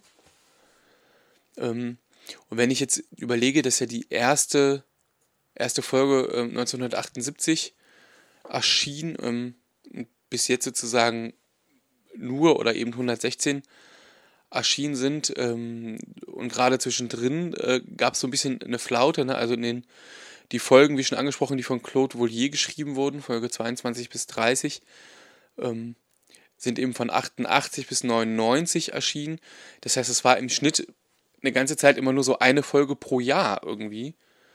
Ähm, das ist natürlich nicht so oft und trotzdem hat es sich bis heute gehalten. Also das äh, zeigt ja auch, dass es da eine große Fangemeinde anscheinend gibt, ähm, die auch bereit ist, einfach mal ein Jahr zu warten, bis da so die nächste Folge erscheint. Also das ist wirklich bemerkenswert, weil es wirklich eine der am, also zumindest im deutschsprachigen Raum, eine am längsten laufenden Hörspielserien ist. Ähm, das ist wirklich, äh, ja, ist bemerkenswert, dass das so lang, so lang sich hält. Und genauso bemerkenswert finde ich, ähm, ich habe gelesen, dass noch bis 2011 die Folgen auf Kassette erschienen. Also du konntest die noch auf, auf einer Kassette kaufen, auf Magnetband. Ah, okay. So, ja, ähm, bis, bis 2011. Äh, das war natürlich eigentlich schon das Zeitalter, wo man der CD sozusagen äh, die CD langsam verabschiedet hat, ja, und es schon in Richtung MP3 ging. Ähm, aber auf Vinyl werden die aber eigentlich nicht mehr. Also wir, wir kommen da später noch drauf. Es gab, gibt so Sammlereditionen, aber standardmäßig kommen die nicht mehr auf Vinyl raus, oder? Ja. Nee. Nee.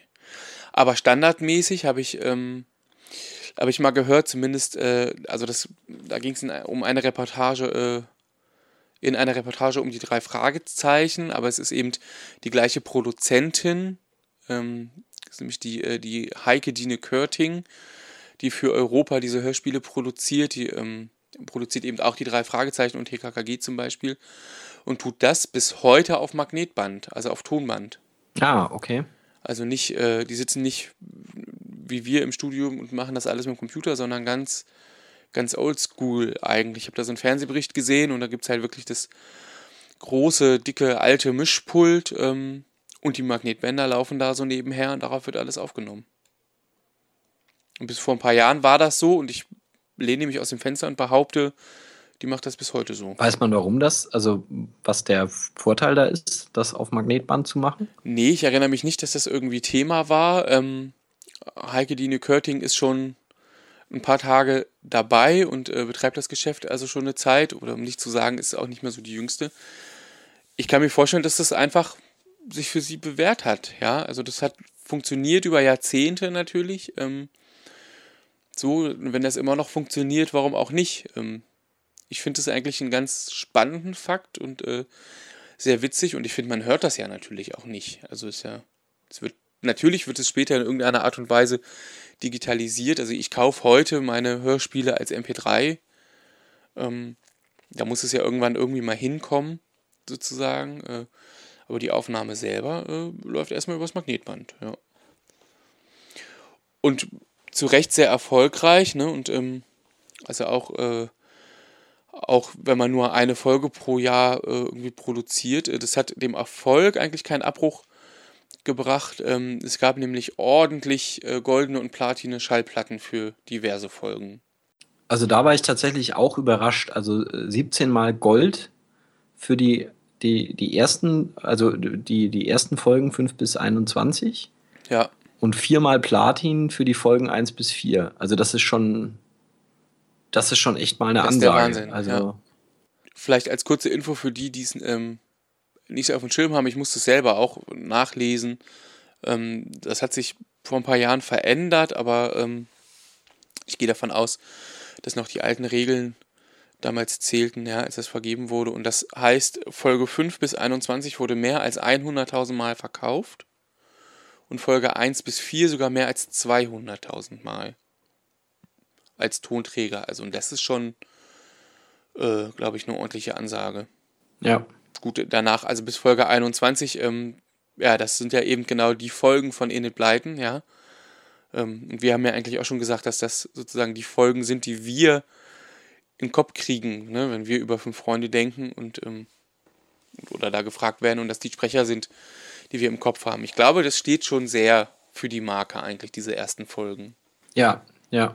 Auch die Frage, ob, wenn jetzt, äh, wenn es jetzt die Nachfolgefolgen und gerade so die ganz aktuellen, wenn die auf den Markt gekommen wären, ohne sozusagen, äh, ohne die Geschichte dahinter, dieser ersten 21 Folgen, ähm, ob die noch so erfolgreich wären. Meine Theorie ist ja, man, also mir geht es ja auch so, ich höre die eigentlich nur noch, ähm, weil habe ich ja irgendwie schon immer gehört.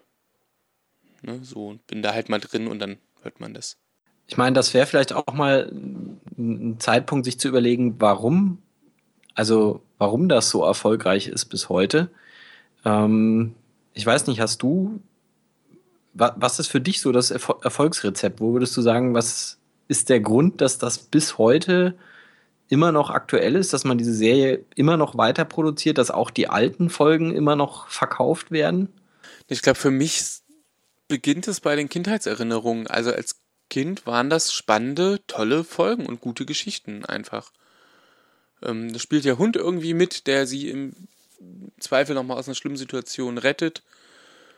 Ähm, da sind natürlich irgendwie die großen Jungs, ja, ähm, die vielleicht, ja, ich weiß nicht, ob jetzt ein äh, Vorbild zu, zu groß gesagt ist, aber wo man natürlich denkt, ah, cool und so stark wäre ich auch gern mal, da irgendwie dem Seil hochzuklettern oder sowas. Also das sind ja so Situationen, die man als Kind, glaube ich, dann schon sehr, sehr deutlich hört und wahrnimmt. Ähm, und das geht, glaube ich, bis heute. Also das sind die Kindheitserinnerungen, da fand ich das cool, das ist eine tolle, eine spannende Geschichte. Ähm, heute ist es immer mal so ein bisschen heile Welt. Ähm, und ganz ehrlich gesagt, äh, ich hoffe, jetzt kriege ich nicht Kloppe von, von allen eingefleischten Fans, aber zum Teil ist es aus heutiger Sicht einfach auch ein bisschen Comedy. Also es gibt immer mal so, so Szenen, ich glaube, da kommen wir später noch drauf, wenn wir ein bisschen über den Zeitgeist in den fünf Freunden sprechen. Ähm, das ist einfach aus heutiger Sicht nicht mehr aktuell und entspricht einfach nicht mehr so dem, der, der Gesellschaft vielleicht auch heute oder so, ne, ähm, wie wir miteinander sprechen oder so, aber das das macht es irgendwie spannend und deswegen bin ich da hängen geblieben. Wobei ich sagen muss, also ich habe jetzt ja auch in, in Vorbereitung dieses, dieser Podcast-Folge habe ich nochmal ein paar der alten, der ganz alten Folgen gehört. Äh, und ich bin ehrlich gesagt überrascht gewesen, wie gut diese Geschichten heute noch funktionieren. Also es ist, es ist relativ wenig Zeitbezug eigentlich. Also wie gesagt, wir kommen noch drauf zurück, dass es natürlich sich die Zeit da doch ein bisschen äh, drin widerspiegelt, aber es ist nicht so, dass man sagen würde, also diese, diese Geschichte diese Geschichten funktionieren nicht mehr, weil irgendwie ein, ein zeitlicher, kultureller Kontext nicht mehr gegeben ist und deswegen versteht es keiner mehr. Sondern man könnte diese Geschichten genauso gut heute im Prinzip vielleicht ein bisschen anderes Setting, vielleicht ein bisschen moderner, könnte man genauso erzählen. Was ja im Übrigen auch passiert, also der, es gab ja fünf Freunde Kinofilme äh, in den letzten Jahren. Es war mehr als einer, ne? Es waren irgendwie ach, vier, ach du liebe Zeit. Ich bin ja komplett, also bei den fünf Freunde Filmen bin ich komplett raus. Aber ähm, äh, das zeigt das ja, also dass diese, die, die, die Stories, wie gesagt, man kann über ein paar Sachen vielleicht ein bisschen schmunzeln, aber im Prinzip funktionieren diese Sachen heute noch. Also das, da ist nicht viel dabei, wo man sagt, das ist so eng an diese Zeit geknüpft in den 50er Jahren oder in den 70er Jahren, dass man sagt, also das, die, so kann man diese Geschichte heute nicht mehr erzählen, weil sie keinen Sinn mehr ergibt oder sowas.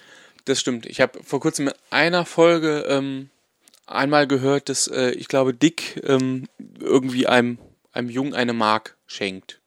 So, das ist so das Einzige, was ein bisschen nochmal auf die Zeit natürlich dann äh, schließen lässt. Äh, aber ansonsten weiß man nicht, ist man jetzt eigentlich in den 50ern, in den 70ern oder in den 90ern. Das ist ja eigentlich auch interessant, dass in, in der ansonsten eher britischen Serie Dick eine Mark verschenkt, ne? Das, ja. aber das, äh, ähm, auch das hört man in der, in der Serie häufiger, dass äh, auch also Städtenamen oder so dann eingedeutscht wurden. Ja, also es ist, äh, wie gesagt, bei der, bei der ersten Serie, bei Ariola war das noch krasser, aber auch bei der Europaserie hört man das ein bisschen, dass man sich irgendwie nicht entscheiden konnte, wo zwischen Großbritannien und äh, Deutschland man sich da genau bewegt hat. Also das surft immer so ein bisschen hin und her. Wobei ich gerade bei dieser Mark-Geschichte dann ähm, ein bisschen hängen geblieben bin, gedanklich, äh, und gedacht habe, wenn mich aber nicht alles täuscht, werden zum Beispiel Entfernungen schon in Meilen. Ja, ähm, ja. Zum Beispiel äh, nämlich genannt und so. Also da ist es dann nicht ganz konsequent eigentlich. Ja. Ähm, ja. Vielleicht ganz kurz als Einschub ähm, zu den Filmen, die du genannt hast. Ähm, ich habe die gesehen, äh, äh, die Filme, und ich finde die als, als Film erstmal gut gemacht. Das sind tolle Kinderfilme äh, mit einer spannenden Geschichte, die natürlich schon äh, eben die vier Freunde und der Hund, ne, die irgendwie da ein Abenteuer ähm, bestehen. Ähm, aber als, als Hörspielfan und natürlich, als ich den ersten gesehen habe, im, natürlich hatte ich im Kopf genau äh, so die ersten Folgen, die ich gehört habe, ne, ähm, oder auch die alte Fernsehserie und damit finde ich, hat es aber ehrlich gesagt nicht so viel zu tun, es ist da schon sehr modernisiert ähm, also mit Handys und, und so Sachen. Ähm, und auch so die, so die Rollenbilder sind ein bisschen abgeschw äh, abgeschwächt und nicht mehr ganz so extrem wie in den Hörspielen. Ja, wir können ja jetzt mal, wir haben ihn ja jetzt schon öfter ähm, angesprochen, den Zeitgeist. Da können wir ja vielleicht jetzt mal äh, uns dem zuwenden, inwieweit sich der Zeitgeist bei den fünf Freunden widerspiegelt.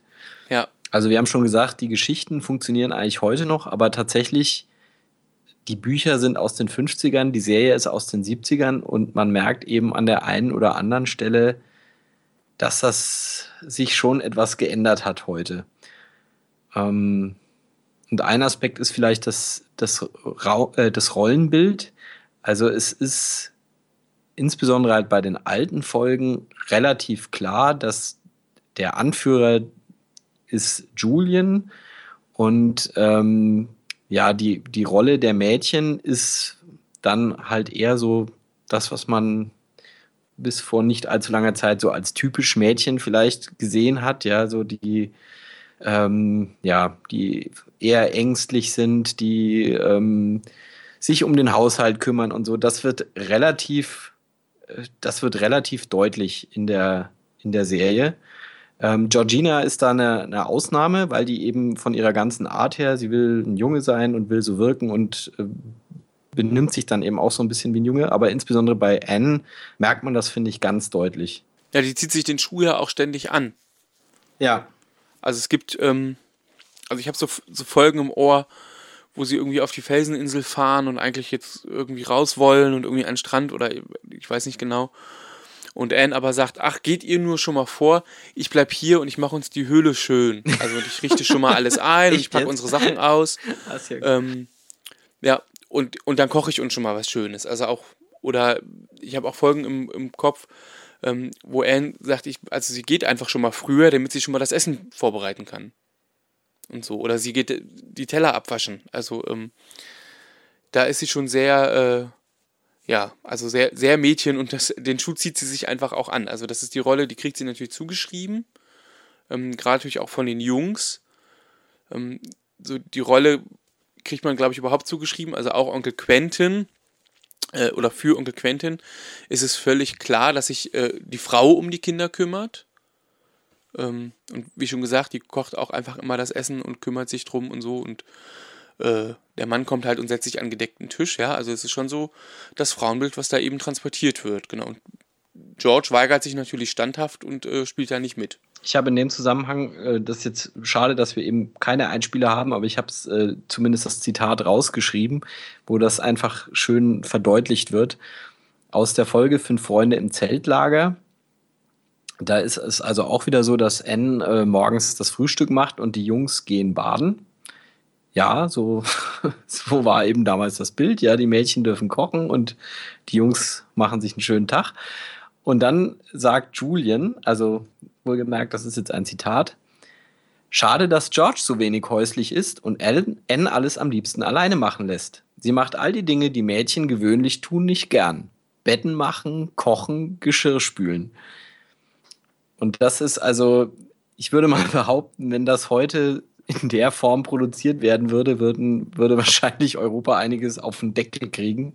Zu Recht, muss man sagen, weil das ist eben wirklich ein, ja, das, das ist eben einfach nicht mehr ein, ein Rollenverständnis, äh, was man heute noch guten Gewissens vertreten kann. Aber auch da wieder, es waren die 50er und auch in den 70ern, als diese Folge produziert wurde, war das eben leider noch sehr üblich, ja, dass, dass man halt das, also das beging, fing da gerade an, sich natürlich zu wandeln, aber ist eben Ausdruck dessen, wie damals äh, dieses Rollenbild tatsächlich war. Und es braucht aber natürlich auch so eine Person wie Anne, damit sich George daran reiben kann, ähm, weil das natürlich die klassische, also die klassische Rolle in diesem Hörspiel ist, sich genau dem zu widersetzen. Ja. Also eben genau diesem eigentlichen gesellschaftlichen äh, Konvention, ja, die Frau geht abwaschen, sich dem zu widersetzen. Ähm, und du hast ja am Anfang schon gesagt, ne, George ist ein bisschen so, ähm, also da hat die Enid Blyton ähm, sich so ein bisschen selber verewigt, ja. Ähm, vielleicht war das auch so ein bisschen ihr Wunsch natürlich, ne? Also genau, nämlich dagegen zu rebellieren ähm, und eben dafür zu sorgen, dass sich das einfach verändert. Also das ist natürlich heut, aus heutiger Sicht überhaupt nicht mehr up to date. Ähm, und ich glaube aber aus Sicht der 50er muss man das ein bisschen andersrum sehen. Da ist ja eigentlich nicht, also da war eben nicht Anne das Besondere, so wie für uns heute, sondern wahrscheinlich eben George ähm, und wahrscheinlich war das auch mutig, das so zu schreiben. Ja. Es, äh, weißt du, ob das in den, in den späteren Folgen ist das aber nicht mehr so krass. Ne? Also ich muss jetzt gestehen, ich kenne tatsächlich äh, von den neueren Folgen nicht so viele. Äh, habe mir natürlich auch ein paar angehört, aber ähm, da ist das aber ein bisschen aufgelöst. Ne? Also da ist dieses, diese, diese krasse Verteilung nicht mehr so, oder? Nee, die ganz krasse Verteilung ist, glaube ich, nicht mehr so. Ähm, das habe ich nämlich auch so wahr, ja. Ähm, wobei Anne eben natürlich in ihrer, in ihrer Rolle die bleibt, die sich einfach kümmert und ähm, eben verständnisvoll und sensibel ist. So, und gerade natürlich im Vergleich zu den Haut drauf Jungs, ja, die einfach äh, in dem Alter mit ihrem Testosteron nicht umgehen können. Weil auch, auch das natürlich ja ein klassisches Rollenbild, ne? Ähm, äh, das ist mal, also die Felseninsel ist ja mal sehr dankbar, ja. Da gibt es viele so, so, Situationen, wenn die Kinder eben auf sich alleine gestellt sind. Ähm, dann ist irgendwie auch klar, wer losgehen muss und Feuerholz besorgen. Ja. Zum Beispiel. Also Anne macht die Suppe warm, aber damit das Feuer erstmal äh, in Gang kommt, da sind dann die Jungs für zuständig. Ja. Ich meine, es ist grundsätzlich so, dass man in den fünf Freunden viele Stereotype findet. Also es finden sich mehrere äh, Klischees in den äh, Hörspielen und auch in den Büchern. Und deswegen muss man sagen, wird die Serie auch ähm, ein bisschen äh, kritisiert. Jetzt muss man natürlich sagen, wenn man Hörspiele oder auch Geschichten für Kinder und Jugendliche produzieren will, ähm, man muss ein bisschen holzschnittartig und ähm, ja einfach bestimmte Rollen und Charaktere und, und Figuren und so äh, herausarbeiten, weil das Kinder, glaube ich, auch ein Stück weit brauchen. Also es muss eben zum Beispiel klar sein, wer ist der Bösewicht, wer ist der Gute. Ähm, das, ja, also das, man muss da einfach ein bisschen mit Vereinfachung arbeiten.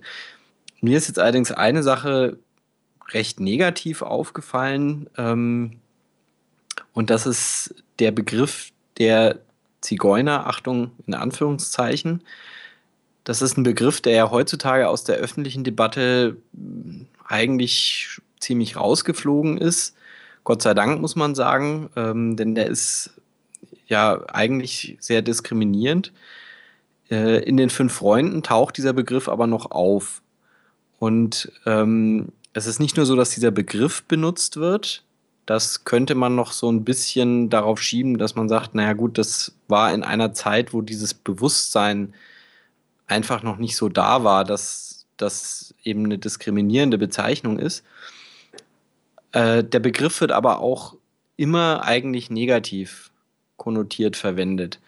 Also es gibt eine Folge, wo die fünf Freunde auf ein Mädchen treffen, was dann später auch als Zigeunermädchen bezeichnet wird.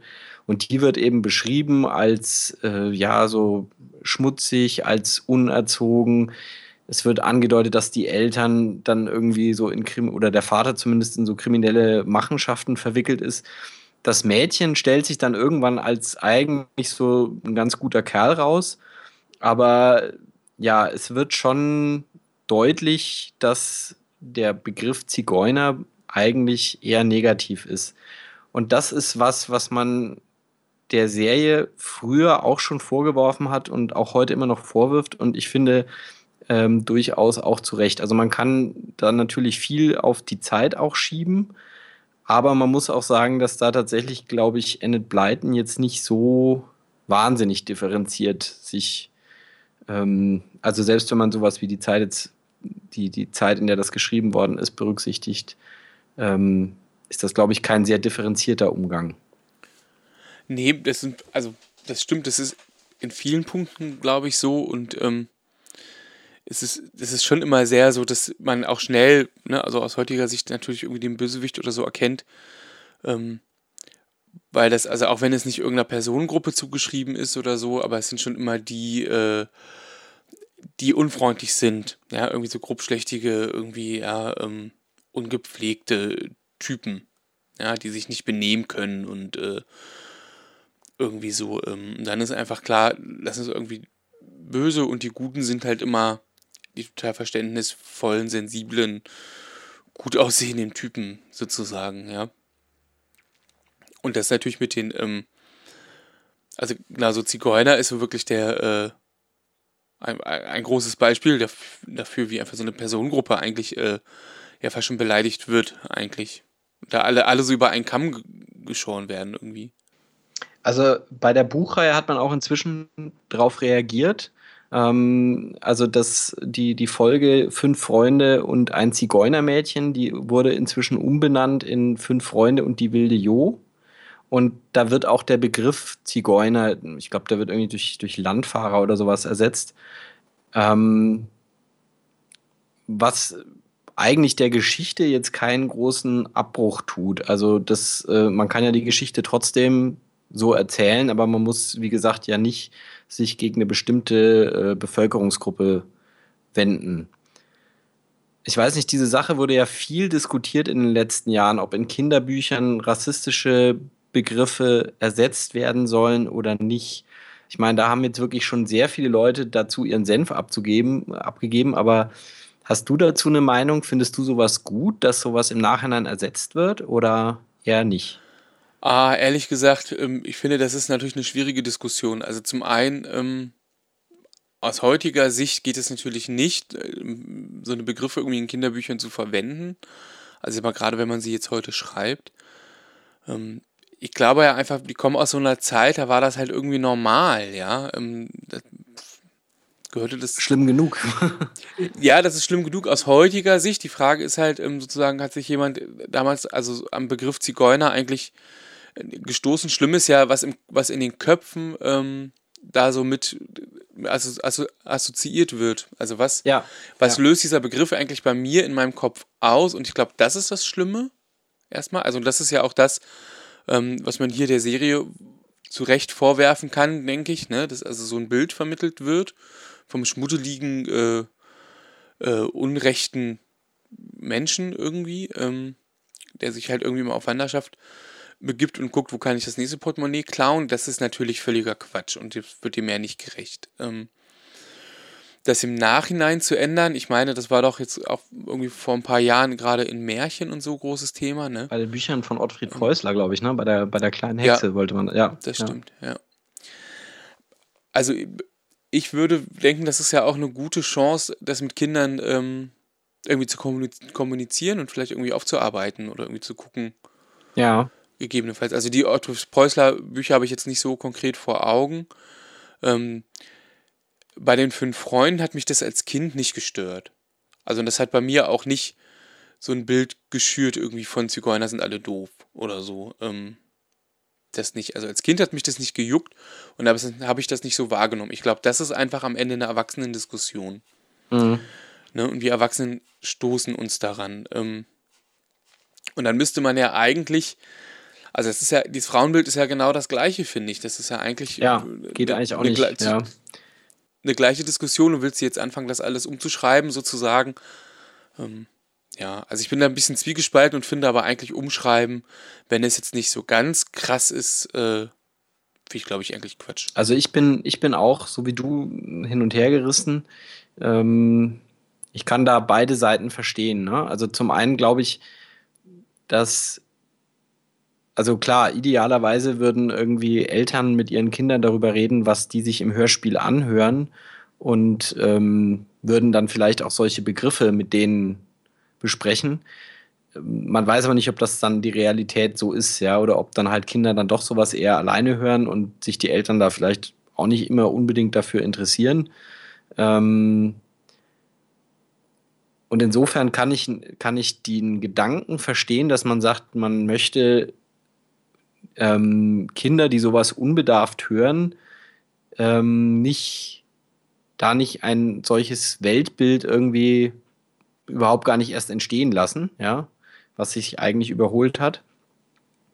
Auf der anderen Seite ist natürlich, wird es so eine, so eine Grundsatzfrage, ja, wie geht man mit, also wenn man einfach Sachen, die nicht mehr in die Zeit passen, abändert, wie gehen wir dann grundsätzlich mit, mit ähm, ja, ähm, mit Dokumenten um aus einer bestimmten Zeit. Ne? Also das, das ist wirklich ein schwieriges Thema. Also wie gesagt, es haben sich, glaube ich, auch schon sehr viele Leute dazu den Kopf zerbrochen. Ähm, ja, wir haben jetzt auch beide unsere, unsere Meinung so ein bisschen dazu gesagt. Äh, wie gesagt, in den Romanen hat man da inzwischen reagiert und benennt es um. Die, in den Hörspielen ist das natürlich schwierig. Da kann man jetzt nicht in den, in den Folgen, die anno dazu mal produziert worden sind, jetzt einfach Sachen austauschen.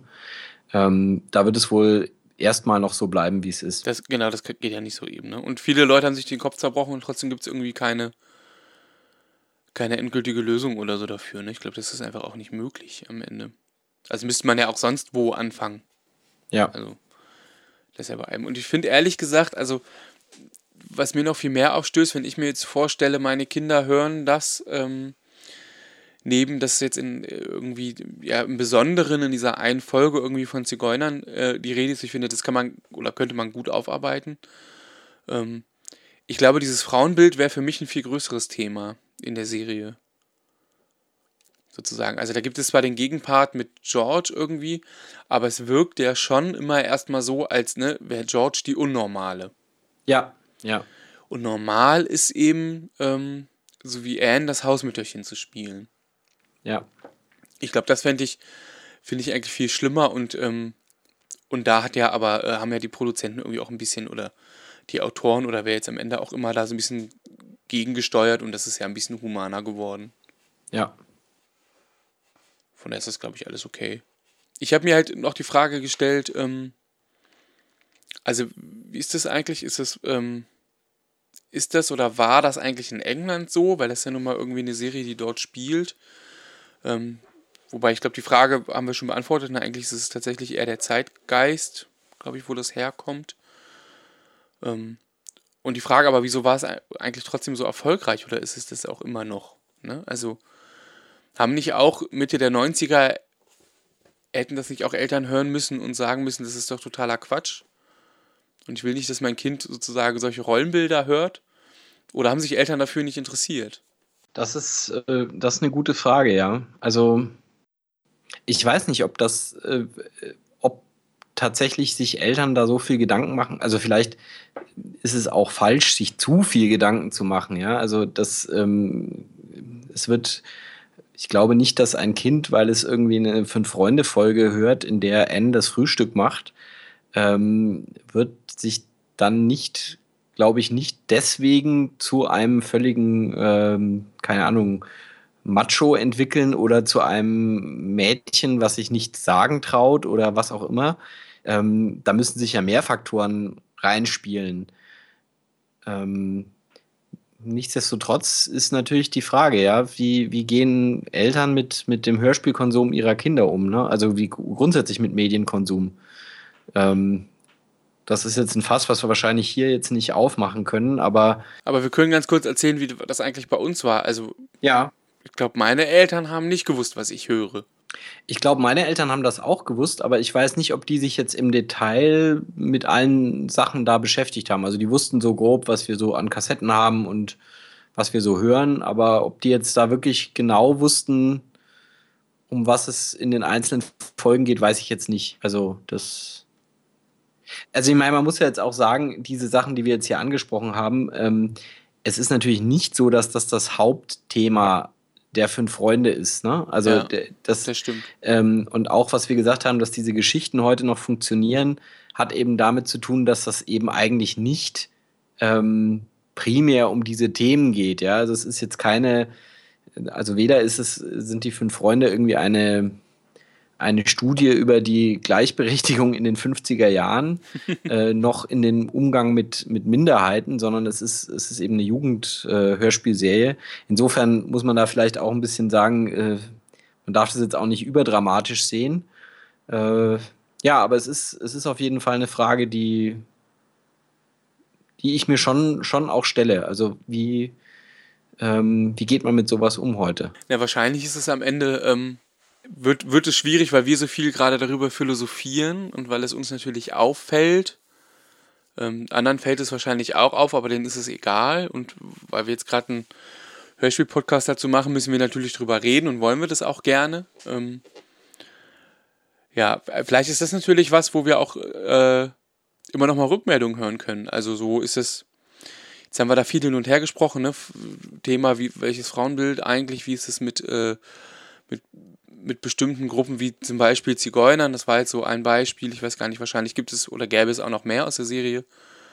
Ähm, ist ja vielleicht einfach auch mal eine Frage sozusagen äh, raus in die Welt, in die Runde, also machen wir uns zu viel Kopf drum und haben wir das jetzt eigentlich viel zu überdramatisiert äh, oder ist es eben schon richtig da auch mal so sehr sensibel und bewusst drauf zu gucken?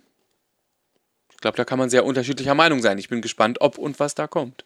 Ja, was man, glaube ich, noch äh, zu den Europaserien sagen kann, ähm, und das finde ich eben äh, vielleicht gerade auch nochmal sozusagen auf, äh, in, in, Blick auf die Thematik von eben gerade ganz besonders. Ähm, also die, die Folgen sind bis heute zu kaufen als Einzelfolgen, ganz problemlos. Es gab ähm, aber 2011 zum Beispiel auch eine besondere Ausgabe, eine sogenannte Nostalgie-Box. Ja, eben irgendwie ein Schuhbar und ähm, eben alles so original, äh, wie eben das früher war, nämlich die Folgen 1 bis 21, also die, ja, ich sag mal, Enid Blyton Folgen ähm, mit Original-Covern. Äh, nicht, äh, ne, wie von dir schon erklärt, mit der alten Musik von Carsten Bohn, ähm, aber mit den alten Covern. Und es sind genau die ersten 21 Folgen. Und ich möchte behaupten, das waren einfach auch oder sind die erfolgreichsten. Ähm, Und auch die wahrscheinlich mit den schlimmsten Rollbildern, ja, aber die erfolgreichsten äh, Folgen, sodass es die eben als Sonderedition gibt. Und die erste Folge sogar als äh, Vinyl-Edition zum 50-jährigen Jubiläum. Ja, hattest du schon angedeutet vorhin.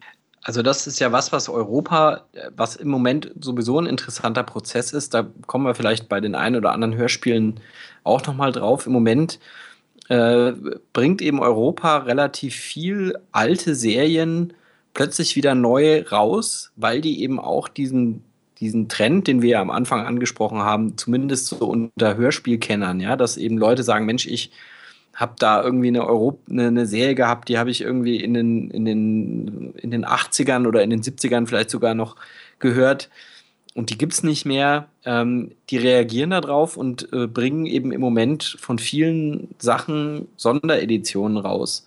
Also das ist tatsächlich ganz spannend, was da im Moment passiert. Ich habe das ehrlich gesagt noch gar nicht so mitgekriegt, außer ähm, eben natürlich dieser ganze Hype und die besonderen Aktionen um die drei Fragezeichen und, ähm, und jetzt in der Vorbereitung eben die äh, diese Edition, Vinyl-Edition äh, Fünf Freunde beim Wanderzirkus, aber sonst ehrlich gesagt ist das an mir ein bisschen vorbei. Ja, also ich, ich habe so ein paar Serien jetzt jedenfalls gefunden, die neu, ähm, die neu äh, rausgekommen sind. Also natürlich klar, bei den großen, wie die drei Fragezeichen oder so, da kriegt man das als erstes mit, aber es gibt eben auch so kleine, also was weiß ich, es gibt so eine, so eine Karl-May-Serie zum Beispiel von Europa, die, wo man jetzt wieder Teile davon veröffentlicht hat. Also das ist, äh, ja, das ist eigentlich ein ganz angenehmer Prozess, muss ich sagen. Das finde ich schön, dass man da so ein bisschen an die jung gebliebenen Hörspielkinder der 80er noch denkt. Dann lohnt sich das ja da auf jeden Fall auch nochmal zu gucken. Ja. Ja, ich glaube, das war ein großer Rundumschlag um die fünf Freunde. Fällt dir noch was ein? Nö, ich glaube, wir sind durch. Wir haben ja jetzt auch ordentlich, äh, also wir sind deutlich länger jetzt geworden, als ich eigentlich gedacht habe, dass, dass das, aber das ist wahrscheinlich immer so. Ja, das höre ich in jedem anderen ähm. Podcast, den ich so höre, auch, ja. ja, ähm, wir hoffen, euch hat jetzt so die erste richtige Folge von uns gefallen. Ähm, ich denke, wir müssen in der Länge der, des Podcasts und in dem, in, wie ausführlich wir Sachen erzählen wollen oder was wir so berichten, da müssen wir wahrscheinlich auch noch ein bisschen reinfinden. Ihr könnt ja uns auch mal sagen, was ihr so jetzt über diese Folge denkt, ob die zu lang war, ob die vielleicht zu kurz war. Ja, vielleicht hättet ihr euch noch, noch mehr philosophische Diskussionen über die fünf Freunde gewünscht. Ähm, oder auch, welche Aspekte wir vielleicht komplett vergessen haben, die ihr gerne für künftige Hörspielserien unbedingt berücksichtigt haben wollt. Äh, wir sind da gespannt, was von euch kommt. Äh, ja, absolut. Und ähm, an der Stelle sei vielleicht auch gesagt, bis jetzt steht noch nicht ganz fest, welche Folge wir als nächstes besprechen wollen, äh, welche Serie natürlich wir als nächstes besprechen wollen. Also welche Hörspielserie wollt ihr gern als nächstes hören im Hörmer-Podcast? Ähm, ich glaube, auch da sind wir für Anregungen dankbar und ähm, ja, auch unsere, äh, unser Themenspeicher darf da gefüllt werden. Alles, was euch so einfällt, was euch interessiert, ähm, neben bestimmten Aspekten und Themen natürlich auch, welche Hörspiele wollt ihr gerne mal besprochen haben. Wir kennen jetzt natürlich auch nicht alle Hörspiele und äh, wenn ihr jetzt natürlich was vorschlagt, was keiner von uns kennt, dann müssen wir da uns auch erstmal mit beschäftigen. Ähm, aber nichtsdestotrotz, also auch da bin ich gespannt. Ähm, man findet ja dann immer mal wieder Sachen, die man, von denen man bisher noch überhaupt nichts mitbekommen hat. Und äh, das ist sicher auch spannend, sich da dann mal reinzufuchsen. Das stimmt. Und äh, genau, nachdem ihr jetzt äh, diesen Podcast gehört habt, als kleine äh, Überbrückung nochmal die Erinnerung an den Podcast Young in the 80s, Folge 2 über Hörspiele, dann bleibt ihr gleich im Thema sozusagen. Ähm, ich denke, wir werden das Ganze verlinken, genauso ähm, wie die Fünf Freunde Fanpage. Ähm, die wir, glaube ich, beide gefunden haben. Ne? Und äh, ja, wo einfach echte Fans einfach auch nochmal gucken können. Und da gibt es auch ein paar äh, Tonbeispiele. Die haben wirklich sehr liebevoll, unheimlich viel Material über die, die Bücher, die Fernsehserie, die Hörspiele gesammelt. Das ist wirklich beeindruckend, was man bei denen alles findet. Dann bleibt uns zu sagen, ähm, euch allen schönen Tag, Abend, Nacht, wann und wie immer ihr uns auch hört. Ähm, wir werden ja vielleicht auch zum Einschlafen gehört, man weiß es nicht. Ich hoffe, ähm, wir sind so spannend, dass es nicht gelingt. Ja, mal sehen. Aber später dann, äh, ja. Das, das Gute ist, man kann ja immer wieder einschalten, sozusagen. Ähm, wir senden nicht live und ihr könnt einfach äh, wieder einschalten, wo ihr eingeschlafen seid oder das Ganze nochmal hören. Wer weiß. Wir freuen uns auf jeden Fall auf euer Feedback. Ja. Genau. Wünschen euch alles Gute. Ja. Und sagen bis bald. Dann bis bald und wir hoffen, ihr schaltet wieder ein. Macht's gut. Tschüss.